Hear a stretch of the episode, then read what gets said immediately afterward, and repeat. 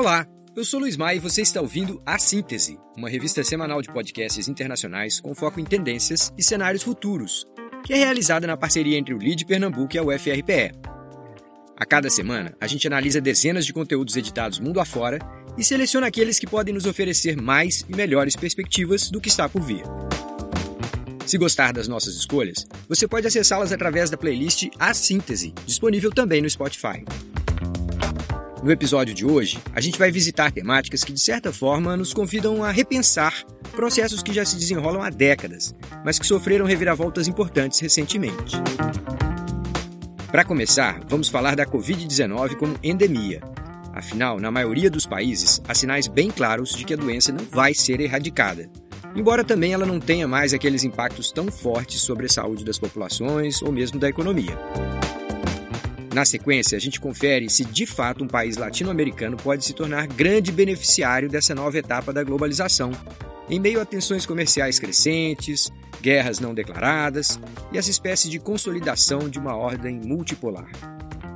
É do México que estamos falando, mas a análise pode guardar paralelos interessantes com as perspectivas do nosso Brasilzão 200 anos. Vamos ver. Por fim, nosso foco vai para o crescimento de crimes e do terrorismo cibernéticos, promovidos por hackers a serviço de ninguém menos que o governo da Coreia do Norte. Pode parecer surpreendente, mas essas figuras estão se especializando em hackear transações envolvendo criptomoedas e os prejuízos já estariam chegando à casa dos bilhões de dólares. Bora começar? Vamos embora! O Global Data Pod é um podcast editado pela equipe de pesquisa e análise do JP Morgan, uma instituição bancária centenária, líder global em serviços financeiros, muito respeitada não só nos Estados Unidos. Há alguns dias, eles editaram o episódio Living with a COVID Endemic Convivendo com uma Covid endêmica.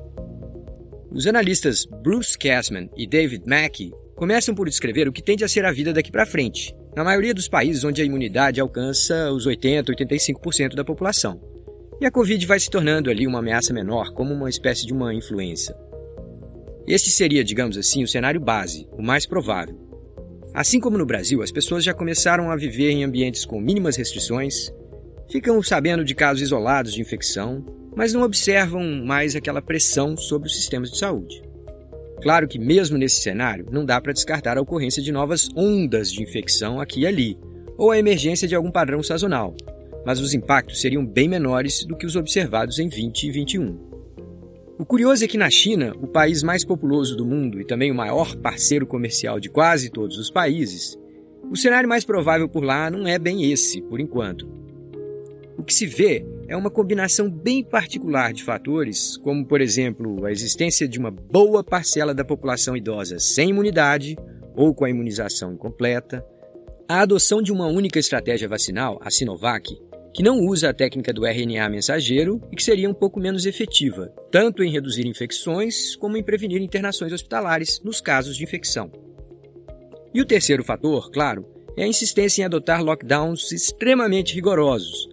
Essa política chamada de zero Covid, que já paralisou por várias semanas alguns dos maiores centros urbanos do planeta, como é o caso de Xangai e tudo indica Pequim vai no mesmo caminho.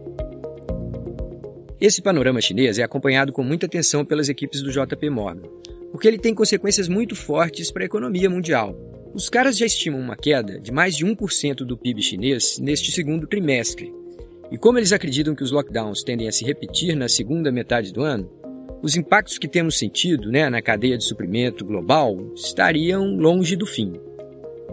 Em outras palavras, tome-lhe escassez global de componentes eletrônicos, medicamentos, produtos de toda sorte, ameaçando o ritmo de negócios no mundo todo.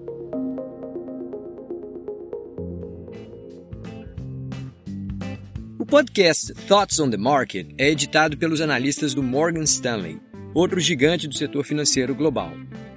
Eles lançaram há poucos dias atrás um episódio em que reconhecem o México como um dos países em posição mais favorável para aproveitar oportunidades do que eles chamam de globalização, mais do que uma globalização lenta, o termo refere-se mesmo aos maiores riscos e às dificuldades na integração de cadeias produtivas entre regiões em que predominam princípios cada vez mais distintos de economia política.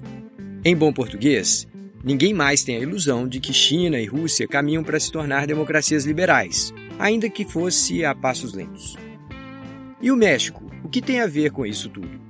Bom, assim como outros países da América Latina e diante dos acontecimentos na Ásia e na Europa, o país está se tornando relativamente bem mais atrativo ao investidor americano e europeu.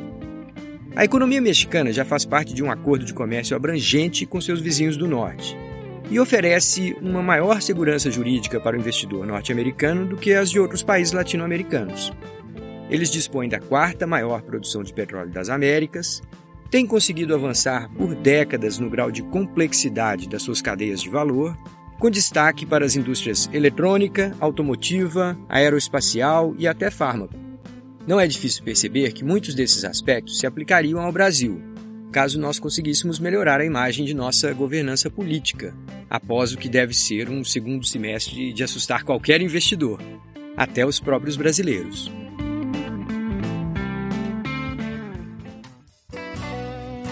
Terceiro conteúdo de destaque nesta semana é o What Next, podcast editado por jornalista da revista americana Slate, e que lançou no último final de semana o episódio North Korea's Hacking Army, o exército de hackers da Coreia do Norte. Eles trazem uma história de cair o queixo sobre o grau de sucesso de hackers treinados e empregados pelo governo norte-coreano. Esses caras invadem plataformas onde se dão transações com criptomoedas, enganam pessoas e desviam seus recursos. Só no ano de 2021, essa atividade teria arrecadado cerca de 400 milhões de dólares para os programas militares e de inteligência do país. É interessante perceber que esse exército de hackers deles já atua há décadas, mas apenas recentemente deixou de ter ênfase em espionagem, comprometimento de reputações e passou a focar mesmo em ataques com objetivos financeiros. Você pode estar se perguntando: e daí? Por que esse assunto me interessa? Bom, em primeiro lugar, é preciso entender que esses hackers não estão violando os códigos de criptomoedas, mas se especializando em atacar o elemento humano nas diferentes etapas de transações envolvendo aqueles ativos. Eles se especializaram em criar perfis falsos, clones de websites, e-mails armadilhas para levar as pessoas a clicarem e serem conduzidas a lugares distintos do que desejavam. E eles fazem isso de forma rápida, deixando quase nenhuma pista para trás. Além disso, não é de hoje que os especialistas alertam para o grau de vulnerabilidade do governo e de empresas brasileiras.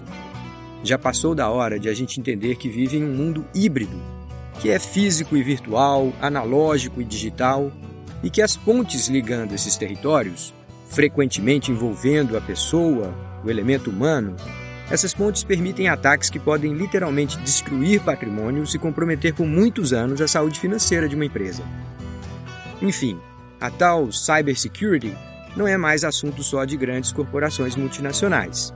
Precisaremos preparar novas equipes com essas competências.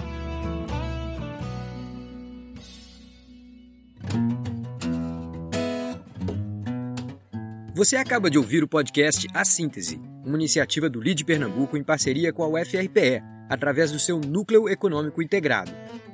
Esse episódio editou legalmente músicas obtidas junto aos portais pixabay.com e Free Music Archive, incluindo as composições Chill Funk Theme, da Undrug Round, Irreducible, do Coma Studio, Monday Blues, da Caffeine Creek Band, e nesse momento você está ouvindo a música Walking with Billy, de Michael Colbrin.